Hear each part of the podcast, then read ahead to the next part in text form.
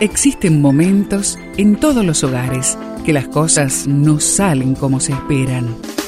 Susana y Gustavo Piñeiro te traen soluciones para tener un hogar diferente y duradero. Quédate con nosotros, porque ahora comienza Hogares de Esperanza. Por tanto, como escogidos de Dios, santos y amados, vístanse de profunda compasión, de benignidad, de humildad, de mansedumbre y de paciencia Colosenses 3:12. Este texto lo encuentras en la Biblia.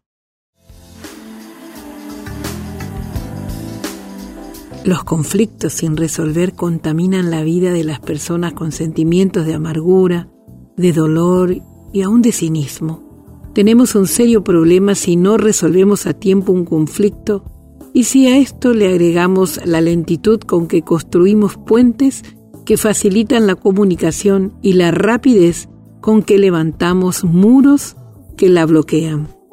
Aunque las murallas nos protegen, también nos aíslan y nos encierran. Si solo nos enfocamos en levantar murallas, quedaremos presos dentro de sus paredes. Para construir puentes relacionales necesitamos instalar cuatro pilares básicos. Hay cuatro elementos que necesitamos cultivar. En primer lugar, la humildad es sinónimo de mansedumbre. La humildad es el antídoto para el enojo y la ira. En segundo lugar está la paciencia, que es aceptarnos a pesar de nuestras diferencias. La paciencia nos ayuda a amarnos aún con nuestras diferencias. En tercer lugar, la bondad, que sería el amor en acción, practicado diariamente. La bondad es la que lava los platos, tiende la cama, cede el mejor pedazo de pollo, ayuda en las tareas a los hijos, y así sucesivamente. Y por último, el perdón, que es el pilar más importante para edificar puentes. El amor verdadero siempre está expuesto a ser herido. Siempre existe el riesgo de resultar herido en cualquier relación. Nosotros herimos a Dios todos los días. Sin embargo, Él sigue amándonos. Aprendamos a amar como Él nos ama.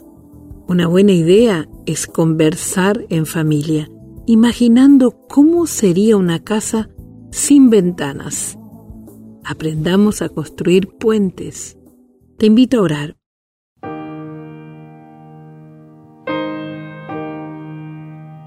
Amado Dios, Ayúdame a construir puentes y a no levantar murallas. Y te lo pedimos juntos, en el nombre de Jesús. Amén.